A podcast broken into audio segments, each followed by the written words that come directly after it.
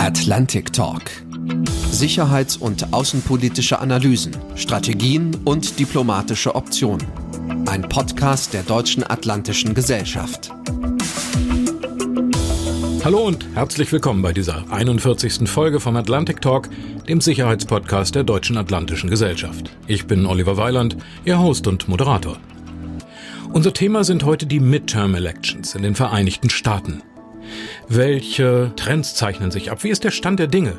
Welche Einflussfaktoren werden über die Wahl von Gouverneurinnen und Gouverneuren von Repräsentantenhaus und Senatssitzen entscheiden? Was bedeutet der Ausgang dieser Wahlen für den amtierenden US-Präsidenten Joe Biden? Und was könnte diese Zwischenwahl, wie man auch sagt, zum Beispiel für den Krieg in der Ukraine und das transatlantische Verhältnis bedeuten?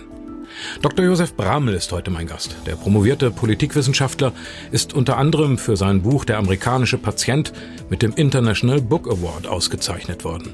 Auch in seinem kürzlich erschienenen Werk Die transatlantische Illusion beweist Bramel seine tiefgreifende Kenntnis über die wirtschaftliche Entwicklung, kulturelle Denkmuster, interne Machtkämpfe und geopolitische Zusammenhänge der amerikanischen Politik und Gesellschaft. Bramel hat in zahlreichen Thinktanks gearbeitet, lange Jahre zum Beispiel in der Deutschen Gesellschaft für Auswärtige Politik, DGAP, und in der Stiftung Wissenschaft und Politik. Er ist außerdem Generalsekretär der deutschen Gruppe der Trilateralen Kommission und betreibt den Blog Der USA-Experte. Ich freue mich sehr auf das Gespräch, auf seine Einschätzung zur politischen Situation kurz vor diesen Midterm-Wahlen in den USA und sage herzlichen Dank und herzlich willkommen, Dr. Josef Bramel. Hallo, Herr Weiland. Midterm Elections, Mittelzeit- oder Zwischenwahlen. Herr Bramel, was muss man über das amerikanische Wahlsystem wissen, um den Sinn dieser für uns oft etwas merkwürdig anmutenden Wahlen zur Halbzeit einer jeweiligen Präsidentschaft zu verstehen?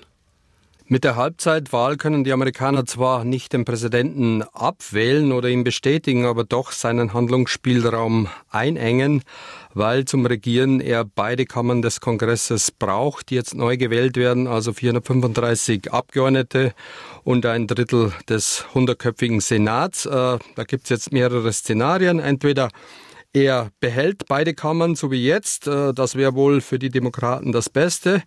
Oder er verliert eine Kammer, das Abgeordnetenhaus, oder beide gehen in die Hände der Republikaner. Dann wäre er handlungsunfähig, äh, nicht nur in der Innenpolitik, sondern auch in vielen Bereichen der Außenpolitik. Rechnerisch ist das Risiko, Sitze einzubüßen, bei den Zahlen, dass eben 14 Senatoren der Demokraten, aber 21 von den Republikanern gehaltene Sitze neu belegt werden, neu besetzt werden. Äh, rechnerisch ist das Risiko für die Republikaner doch eigentlich größer, oder? Was den Senat angeht, aber wir müssen die ja, historischen Muster berücksichtigen und da gibt es nur sehr wenige Ausnahmen, bei denen eben äh, bei den Zwischenwahlen der Präsident nicht Sitze verloren hat. Die letzte, an die ich mich noch erinnern kann, war George W. Bush, der den Irakkrieg und den äh, Krieg gegen den Terror instrumentalisieren konnte. Sonst verlieren Präsidenten bei den Zwischenwahlen, äh, je mehr, desto schlechter ihre Umfragewerte sind und da sieht's bei beiden nicht allzu rosig aus. Ja, bevor wir auf beiden kommen, würde ich gerne noch mal wissen, die Gouverneurinnen und Gouverneure in den Bundesstaaten, äh, welche Bedeutung haben die eigentlich im Zusammenhang der Midterms? Zunächst einmal geht es darum, wie auf einzelstaatlicher Ebene dann regiert wird. Äh, wir dürfen ja nicht vergessen, dass viele Bereiche eben Sache der Einzelstaaten sind, vor allem auch die Organisation von Wahlen. Und da müssen wir jetzt den Blick weiten auf die Präsidentschaftswahlen in zwei Jahren. Äh, wir dürfen nicht vergessen, dass Donald Trump äh, nur 42.000 Stimmen gebraucht hätte in drei Einzelstaaten, dann wäre er wieder im Weißen Haus gewesen. Er hat damals äh, Gouverneure und andere genötigt, diese Stimmen doch zu finden. Viele haben sich gewehrt und äh, die, die sich gewehrt haben, werden jetzt ausgetauscht. Schon in den Vorwahlen sind die auf Trump-Linie gebracht worden. Das heißt, das nächste Mal könnte es vielleicht dann deutlicher sein, vor allem auch für Donald Trump. Nochmal zum Sinn und Zweck dieser Wahlen. Schon zwei Jahre nach der Präsidentschaftswahl werden 435, also alle Sitze im gesetzgebenden Repräsentantenhaus neu zur Wahl gestellt. Sie haben es gesagt. Warum setzt man die relativ frisch gewählten Präsidenten so einem Dauerwahlkampf aus? Und zweitens dann auch, warum riskiert man so schnell einen Machtverlust für die Regierung? Kaum geschlüpft, schon lame duck, sagt man. Ne? Naja, das ist Demokratie. Das hat etwas mit Checks and Balances zu tun, also der Kontrolle von Macht. Äh, in den USA haben wir ja ein System, in dem die politischen Gewalten konkurrieren und äh, ja, sich deshalb äh, kontrollieren. Der Supreme Court, den wir jetzt, glaube ich, außen vor gelassen haben, der vielleicht nochmal bei den wahlentscheidenden Faktoren mit reinkommt, der ist ja jetzt fest in republikanischer Hand. Also da wird es weniger Checks and Balances geben, was, äh, was jetzt die mögliche Handlungsfähigkeit auch eines Donald Trump geben könnte aber eben auch dann der Kongress, äh, der vieles bewilligen muss, äh, nicht nur die Personalentscheidungen der Exekutive, sondern vor allem auch die Budgethoheit hat, also die Macht der Geldbörse. Und da kann es dann interessant werden, nicht nur bei vielen innenpolitischen Themen, sondern vor allem auch bei dem, äh, was Biden künftig außenpolitisch noch vorhaben könnte, zum Beispiel in der Ukraine. Die Präsidentschaftswahlen, Herr Bramme, sind ja oft umstritten gewesen. Also was die Wahlmänner und Wahlfrauen betrifft, aber auch die Zuschnitte der Wahlkreise, was bei diesen Midterms auch besonders wichtig ist nach dem Zensus. Sind die Midterms die ehrlicheren Wahlen? Ich würde solche moralischen Begriffe außen vor lassen, einfach beschreiben, was ist äh, und dann eben äh, die Schlüsse daraus ableiten, auch die Folgen für uns. Äh, zum einen müssen wir sehen, dass die Wahlkreise bei den Wahlen zum Abgeordnetenhaus zugeschnitten werden, sogenanntes Gerrymandering, das ist sehr alt. Das machen beide Seiten. Da werden Wahlkreise so zugeschnitten, dass dann wirklich der Kandidat reinkommt. Äh, die sind sehr homogen und das Problem ist, dass auf beiden Seiten eben nur extreme Kandidaten reinkommen und das ist ein Hauptgrund der Polarisierung, dass sich eben dann Demokraten und Republikaner in Washington nicht mehr auf Kompromisse verständigen können. Im Senat sieht es etwas anders aus. Da ist ja der Wahlraum identisch mit dem Einzelstaat. Da müssen dann doch mittigere Kandidaten aufgestellt werden und da wird es dann interessant. Da hat ja Trump sehr viele reingedrückt in den Vorwahlen, äh, viele extreme Kandidaten, äh, die könnten vielleicht dann im Senat nicht durchkommen. Dann hätte eben Trump äh, den äh, Republikanern einmal mehr die Senatsmehrheit vereitelt. Äh, das hat er ja früher schon gemacht bei den zwei Senatsnachwahlen. Da hätten schon die Republikaner eigentlich den Senat haben können. Sollte das nicht der Fall sein, dann ist das Problem äh, von Trump und seinen doch viel umfangreicheren Unterstützerinnen und Unterstützern viel größer, als wir jetzt vermuten. Der 2020er Zensus hat gerade an dieser Stelle ja den Republikanern auch einige Vorteile gebracht. Sind über den Daumen jetzt dreimal so viele Bezirke, gerade in den Swing States, äh, die die Republikaner neu zuschneiden konnte. Der Zuschnitt dieser Wahlbezirke, was ist das eigentlich? Darum äh, sind auch die Wahlen, dann die Gouverneurswahlen und auch die Parlamentswahlen auf Einzelstaatsebene, die wir auch nicht vergessen dürfen, wichtig, weil äh, die haben es dann in der Hand, die Wahlkreise so zuzuschneiden, homogen zuzuschneiden, dass dann der jeweilige Kandidat durchkommt. Äh, man kann es mit dem äh, ja, Bomo auf den Punkt bringen, nur die Harten kommen in den Garten.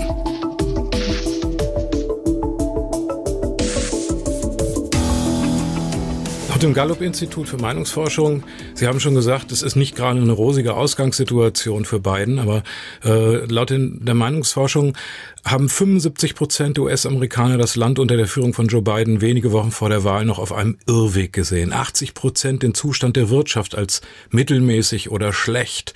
Äh, zwei Drittel sind äh, überzeugt, dass die Wirtschaft äh, weiter den Bach runtergeht. Ähm, was bedeutet das alles für die Ausgangslage? Das ist die ganz große Frage. Wir hatten ja zwischenzeitig das Urteil des obersten Gerichts in der Abtreibungsfrage. Also da gibt's jetzt die Moral Issues, die kommen auch wieder rein. Aber es ist dann doch so, wie Brecht es auch schon gesagt hatte, erst kommt das Fressen, also die wirtschaftlichen Grundbedürfnisse, dann erst die Moral und das sind in Amerika moralische Themen unterhalb der Gürtellinie, also Homo-Ehe und vor allem Abtreibung.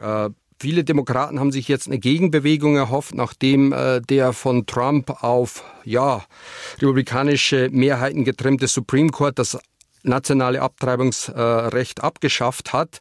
Da kann man zu Recht eine Gegenmobilisierung erhoffen, aber diese moralischen Themen werden jetzt mit der wirtschaftlichen Problematik wieder in den Hintergrund gedrückt, für die Biden zum Teil auch Sex selbst was kann. Er hat nämlich äh, mit seinen Handlungen dafür gesorgt, dass die wirtschaftliche Problematik, vor allem die Inflation, größer geworden ist. Also Biden hat durch unkluge Politik, vor allem auch durch Fortführung Trumpscher Politik, äh, sein Hauptthema mehr oder weniger abgeräumt und damit wieder das Wirtschaftsthema auf den Tisch gebracht, bei dem er und äh, Designen die Demokraten weniger Kompetenzvermutung haben. Mhm.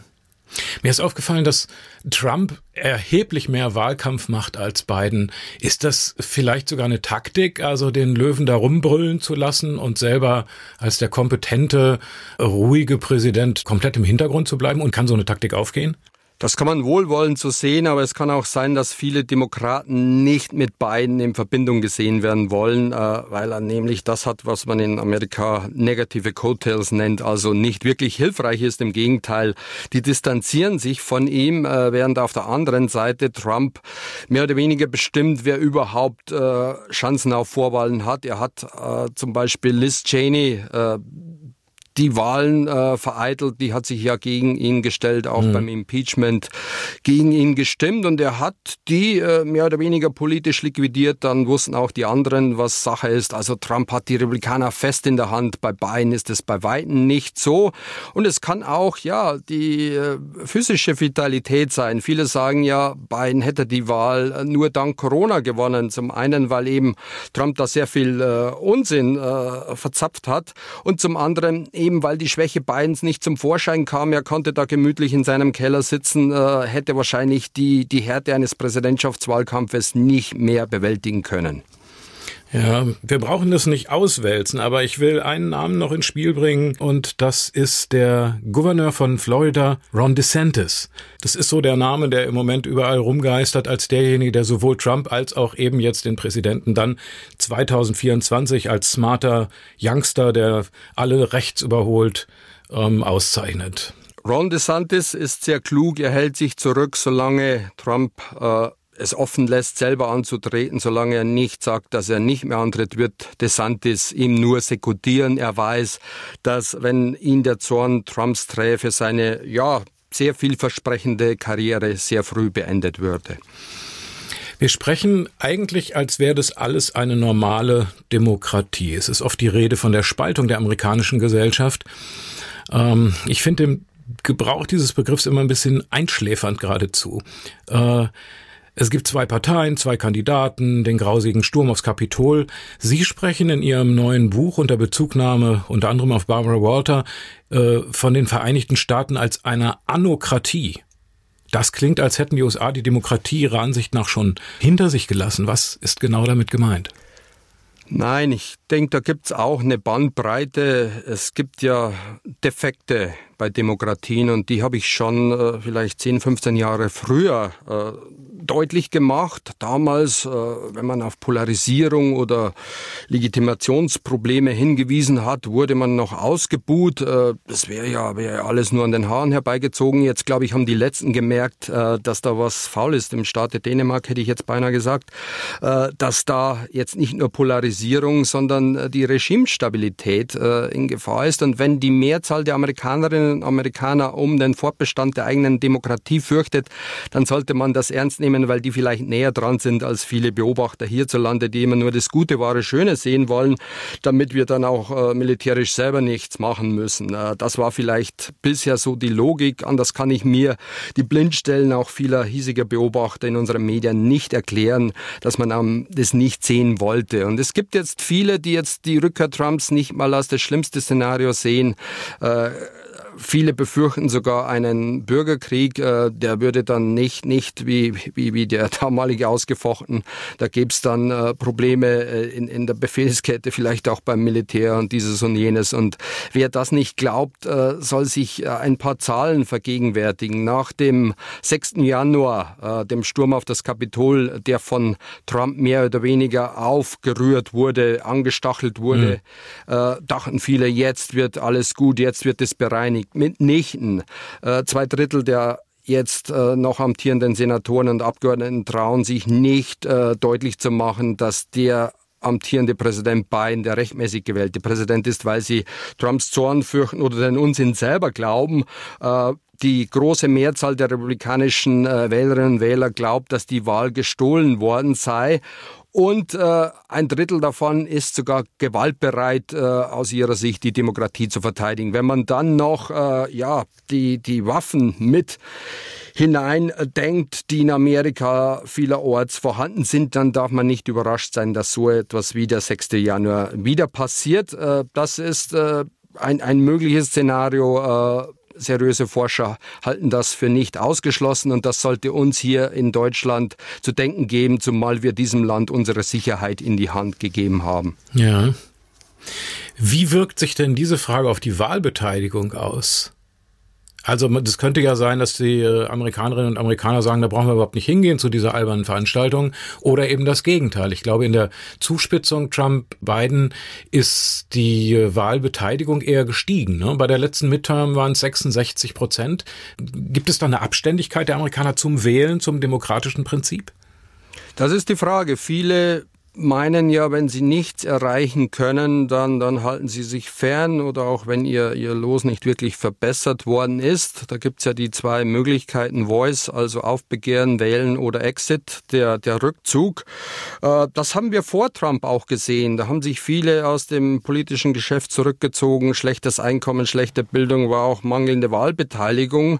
Äh, viele haben sich zurückgezogen in Drogen oder in den Suizid und dann äh, kam Trump. Er kam, sah und siegte hat gesehen, dass da äh, vieles nicht so gut aussah, hat es äh, populistisch demagogisch genutzt und hat gesagt, ich bin derjenige, der euch hilft. Das System ist gegen euch. Äh, das ist äh, ja eine, eine Geldwirtschaft. Ich weiß, wovon ich spreche. Ich habe sie mir selber alle gekauft. Und er hat sehr viele in das politische System hineingezogen, hat aber dann nicht das gemacht, was er versprochen hat, nicht den Geldsumpf trocken äh, gelegt, sondern wahrscheinlich mit den Fröschen gesprochen, die dann noch mehr mehr Liquidität, vor allem auch der Notenbank wollten und, und vieles mehr, hat also äh, nicht, nicht das gemacht, was viele gehofft haben. Und dann äh, war ihm auch Biden Stunde. Und obwohl Trump trotz seiner miserablen Regierungsführung äh, ihm eben eigentlich ab mit Bausch und Bogen abgewählt werden hätte können, hat er 10 Millionen Stimmen mehr gehabt als mhm. beim ersten Mal und dann aber auch nur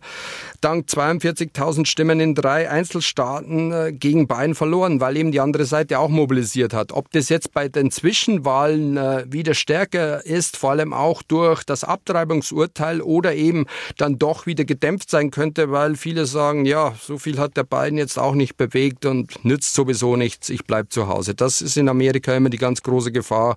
Da versucht jetzt auch vor allem Barack Obama viele wachzurütteln. Ich glaube, dass Barack Obamas äh, Hilfen sehr viel mehr helfen, als das äh, eben Biden macht, der die meisten dann doch nicht mehr so begeistert, obwohl er Präsident ist.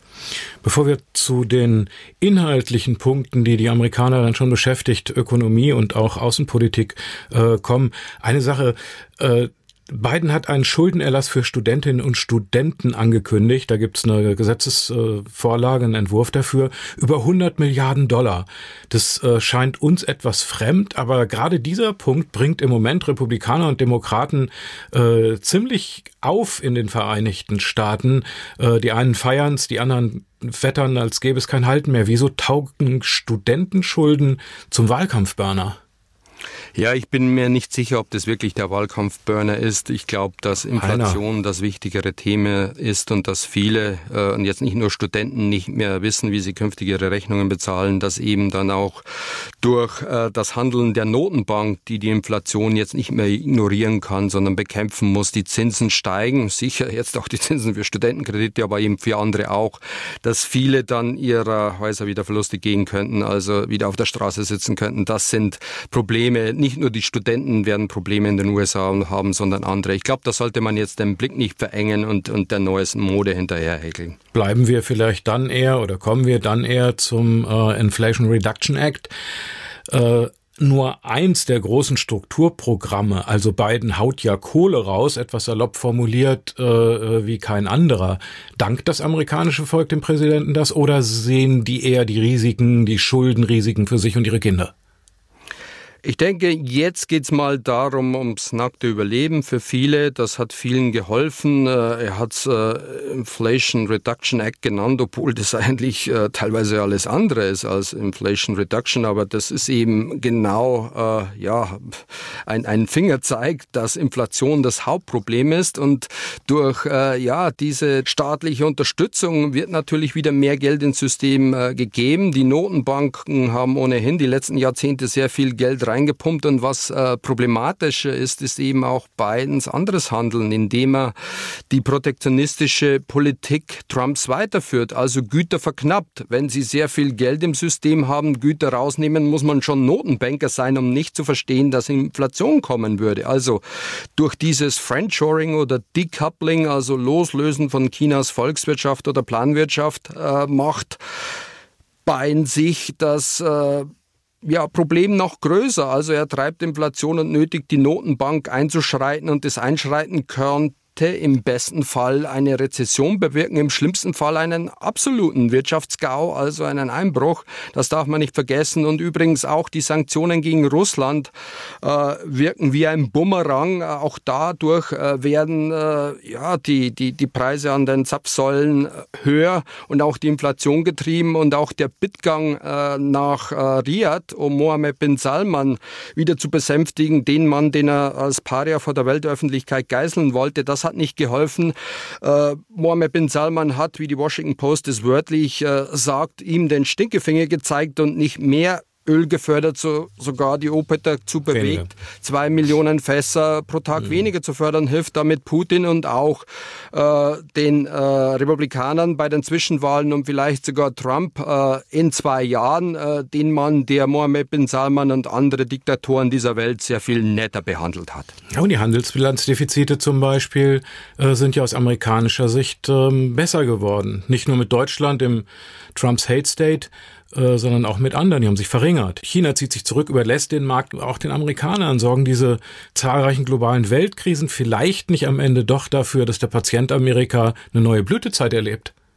Ich glaube es nicht. Wer die Handelszahlen sich genau ansieht, wird merken, dass die Defizite nicht wirklich kleiner geworden sind. Solange Amerika über seine Verhältnisse lebt, äh, wirtschaftet und rüstet, braucht Amerika ein Handelsdefizit, äh, ergo äh, andere, die Handelsüberschüsse machen und äh, das Erwirtschaftete dann den, dem Land der Freien wieder gibt, damit Amerika über seine Verhältnisse leben, wirtschaften und rüsten kann. Das ist so, das ist volkswirtschaftliches Einmaleins, das Trump äh, missachtet hat, aber eben auch Biden und jetzt mit diesem Entkoppeln, also dem Zurückdrängen der Globalisierung, Deglobalisierung, ist es deutlich, dass zwar Amerika weniger verliert, weil man eben nicht mehr so verflochten ist im weltweiten Handel, viel weniger als China oder auch Deutschland. Aber jetzt kommt der springende Punkt für uns. Äh, wenn Amerika hier vorangeht und entflechtet und uns nötigt, das mitzumachen, äh, hat Amerika weniger kosten, auch wenn es sich selber schadet, als eben äh, Deutschland, dessen Wirtschaft absolut äh, vom internationalen Handel lebt und auch von einer regelbasierten Ordnung. Wenn wir weitermachen, also hier auf Konfrontation gehen und Kooperation vergessen, zerstören wir auch die äh, Regeln, äh, die Institutionen, die multilateralen, die uns am, am Herzen liegen, äh, dann wird's wirklich zappenduster. Und ich glaube, da haben wir noch nicht wirklich zu Ende gedacht, was das alles bewirkt, wenn wir hier weiterhin auf Konfrontation gehen, sowohl im militärischen als auch im Handelsbereich.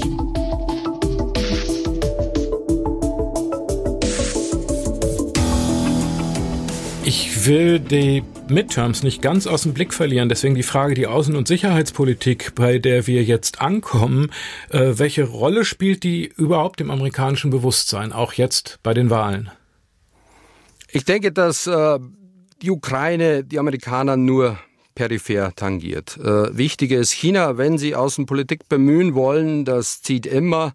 Die Ukraine ist weit weg. Ich war selbst jetzt äh, dreimal in Washington, war auch äh, in der Höhle der Löwen bei den äh, Republikanern und habe dann erst durch meine Nachfrage die Ukraine zum Thema gemacht. Äh, Nummer eins waren, waren Babys, also Abtreibung, Guns, äh, Taxes, also keine Steuern und, und, und, und Schools, also, also Schulen, bei denen der Staat nicht eingreift, äh, Homeschooling und vieles mehr. Und durch, mhm. durch erst durch meine Nachfrage äh, haben die sich dann auch mit der Ukraine beschäftigt. Also das ist, das ist ein, Entschuldigung, Entschuldigung. ein Thema. Wenn ein Putin den Atomkrieg androht und der amerikanische Präsident vom Armageddon spricht äh, als Antwort, ist das nicht was, was äh, in den Vereinigten Staaten nur noch als Bedrohung gesehen wird? Bei uns mehr als bei den Amerikanern. Schauen Sie sich die aktuelle nationale Sicherheitsstrategie an. Da wurde die russische Bedrohung herabgestuft, äh, während China äh, nach wie vor eine, eine äh, eine, eine galoppierende Bedrohung sei, die, die im Schwange sei. Also die Amerikaner haben sich schon längst nach China hingewendet und von Europa abgewendet. Wir sind näher das. an Russland dran und ich glaube, das äh, bedingt unsere Bedrohungswahrnehmung. Wir sind aufgewacht vom Tiefschlaf äh, in einer anderen Welt oder von der Tagträumerei. Die Amerikaner haben die Russen äh, schon lange eben auch als das gesehen, was sie sind. Die sind dann auch äh, entspannter, was, was nukleare äh, Möglichkeiten angeht geht. Ich glaube, das betrifft die nicht unmittelbar. Es ist indirekt wichtig, dass eben diese Sanktionen, die man jetzt auch gegen Russland gefahren hat, auch gut geheißen hat, mehrheitlich dann doch äh, Rückwirkungen haben. Und da hat man dann eben gesehen, dass das dann auch eigene Kosten verursacht. Und das hat auch Bayern gesehen und auch aus diesem Grund hat Finanzministerin Yellen und Parteifreundin Yellen auch die Europäer gebeten, die Ölsanktionen doch nicht so scharf zu machen, weil es, das ist jetzt meine Interpretation, dann nicht zu dem erhofften Regime Change in Moskau, sondern vielleicht in Washington kommen könnte. Die Logik habe ich Ihnen vorhin ausgeführt. Also da müssen wir schauen, dass es äh, nicht so ist, dass jetzt die Außenpolitik äh, die Zwischenwahlen dominiert, aber umgekehrt wird ein Schuh draus. Diese Zwischenwahlen könnten eben dann auch das außenpolitische Handeln Bayerns einschränken. Denken Sie nur daran, äh, was ja. jetzt in der Ukraine finanziert werden muss. Äh, und äh, da wird eine republikanische Mehrheit im Abgeordnetenhaus diesem Präsidenten dann das Leben schwerer machen, fragen, warum er Geld ausgibt und warum nicht die Europäer sehr viel mehr ausgeben müssen. Die Debatte haben wir jetzt. Genau, klar. Genau, aber an welchen Stellen äh, würde die Blockade zugreifen? Bei den Waffenlieferungen in der Rüstungspolitik als solche, also welche Systeme angeschafft, welche abgestoßen werden, in den Abstreckungsstrategien gegenüber Russland, äh, eher insgesamt zum Spannungsfeld Indo-Pazifik-Europa. Wo genau schätzen Sie, dass die Republikaner Biden im Falle eines äh, deutlichen Sieges im Senat oder auch im Repräsentantenhaus Knüppel zwischen die Beine werfen? Bei Waffen äh, denke ich nicht. Äh, wir dürfen nicht vergessen, dass Lockheed Martin, einer der größten Produzenten, mittlerweile in allen 50 Einzelstaaten produziert. Äh, das macht logistisch wenig Sinn, politisch umso mehr. Da haben sie in jedem Einzelstaat zwei Senatorinnen oder Senatoren, äh, denen sie die Arbeitsplätze nahelegen können. Äh, Shlomo Ben-Ami, der ehemalige Außenminister Israels, hat es eben auch deutlich gemacht in einem Beitrag, der in Deutschland bisher nicht Beachtung gefunden hat.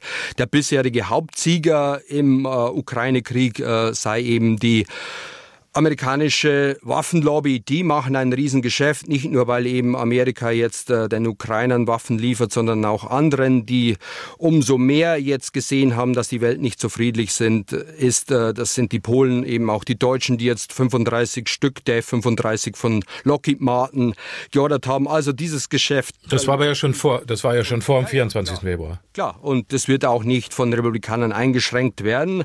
Äh, die, die denken aber dann äh, ans Geld, äh, wenn es eben um äh, Wirtschaftshilfen geht und vieles mehr. Und ich glaube, da sind die Deutschen dann gefragt. Und seien wir doch ehrlich, haben wir wirklich so viele Waffen? Ich habe selber gedient vor 30 Jahren. Damals hieß es, wir halten die Stellung, bis richtiges Militär kommt. Und heute wollen die, die damals verhindern wollten, dass wir überhaupt noch so ein Militär haben oder was man umgangssprachlich als Militär bezeichnen könnte, jetzt Waffen liefern und Militär einsetzen. Das ist ja alles ein bisschen komisch, was man da in den Tag Talkshows hört, Generäle werden zurechtgeschutzt und ehemalige Kriegsdienstverweigerer wollen jetzt ganz scharf schießen. Da muss man schon hin und wieder mal die Luft anhalten und, und bedenken, dass wir so viel nicht haben. Also Waffen, das ist mehr die Hauptkernkompetenz Amerikas. Wir sind da nicht so gut aufgestellt, nur bedingt einsatzfähig und das war mir immer schon eher das Gespött da der, der Satire-Shows und jetzt soll man kriegsentscheidend sein, wenn es nach einigen Befürworterinnen und Befürwortern geht. Also da würde ich die Kirche im Dorf lassen. Wir sind dann wieder da, wenn es darum geht, äh, den Schutt und die Asche zu äh, verräumen, Aufbauhilfen zu machen. Und da werden sich die Amerikaner zurückziehen. Aber an der Stelle sind die Vereinigten Staaten ja aus meiner Sicht ziemlich unklar. Es müsste ja auch nach der Logik der Überforderung Europa und Indo-Pazifik gleichzeitig auch in militärischen Konflikt, was Gott verhüten möge, zu bestehen. Also das müsste doch im ureigenen amerikanischen Interesse liegen, Europa als echte Partner strategisch wirklich selbstständig zu machen, selbstschutzfähiger zu machen, vielleicht mit der Stärkung der französischen Seite, was die äh, Nuklearstrategie betrifft. Das scheinen sie ja eher zu fürchten, die Amerikaner, zum Beispiel in puncto Frankreich, puncto europäische Armee, im puncto geteilte Hochtechnologie. Die wollen doch gar nicht die Selbstständigkeit Europas. Da gibt es unterschiedliche Stimmen und das wird jetzt ausgefochten. Äh, selbst in den Nachrichtendiensten gibt es die, die meinen, Amerika ist nach wie vor King on the Hill.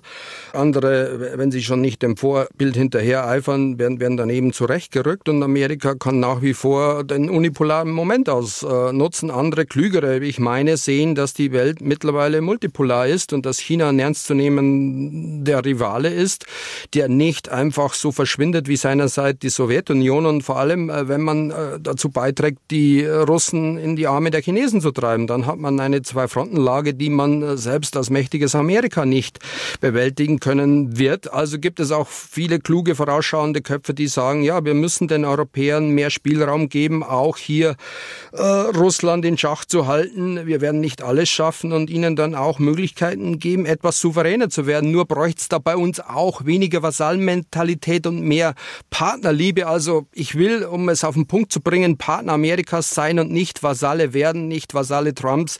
Aber da müssen unsere Eliten auch umdenken und erkennen, dass durchaus Spielraum wäre. Aber da braucht es eben auch politischen Mut, äh, die äh, vorhandenen Denkmuster zu verlassen. Frankreich äh, fordert das schon sehr viel länger, nur wir haben eben sehr viel Zeit vertan und sind nicht auf Macrons Ansinnen eingegangen.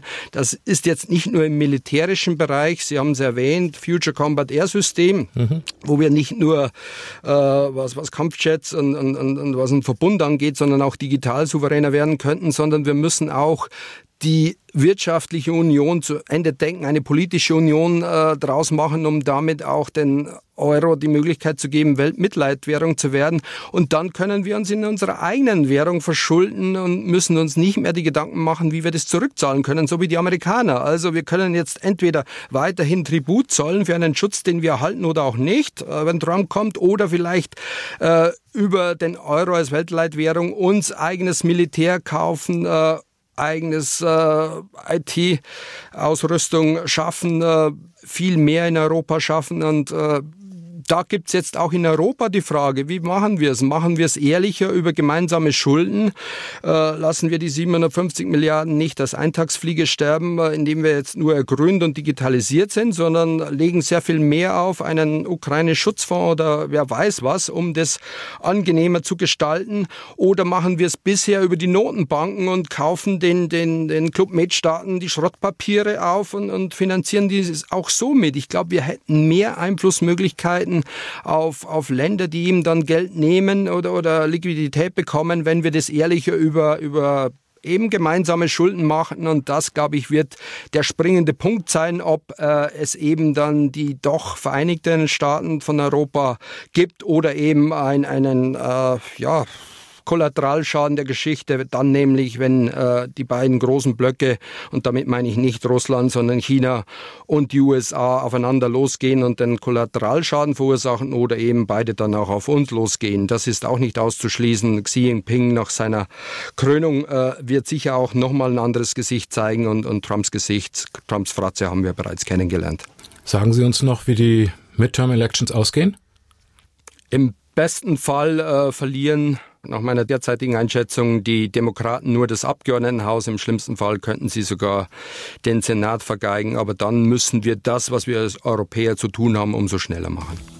Das war der Atlantic Talk Podcast mit dem USA-Experten Dr. Josef Bramel zu den Midterm Elections in den Vereinigten Staaten am 8. November. Herzlichen Dank, Herr Dr. Bramel, für Ihre Einschätzung und Ihre Expertise. Schön, dass Sie das zweite Mal beim Atlantic Talk Podcast mitgemacht haben. Vielen Dank.